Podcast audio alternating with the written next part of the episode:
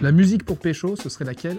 La musique Hotel California des Eagles et je draguerais euh, Sébastien Toen. Quel bouquin, CD ou DVD tu pourrais prêter et à quelle grosse tête? Alors je prêterai les trois, un bouquin, un DVD, un CD à euh, Jean Benguigui parce que je sais que ça l'intéresserait et surtout parce que je suis sûre qu'il me les rendrait. Une semaine de vacances, tu partirais où et avec quelle grosse tête?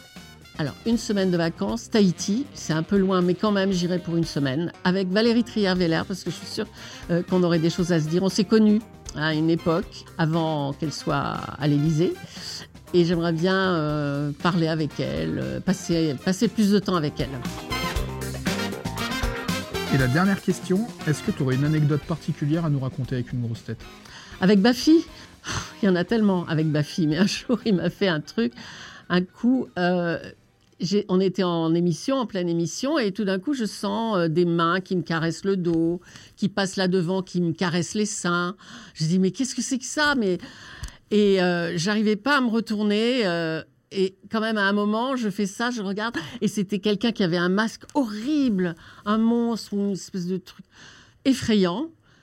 Et c'était mon mari quand il a enlevé le masque. Donc c'est lui qui a eu le droit de me caresser, de me toucher. euh, C'était voilà. l'idée de Laurent Baffy. C'était une idée de Laurent Baffy.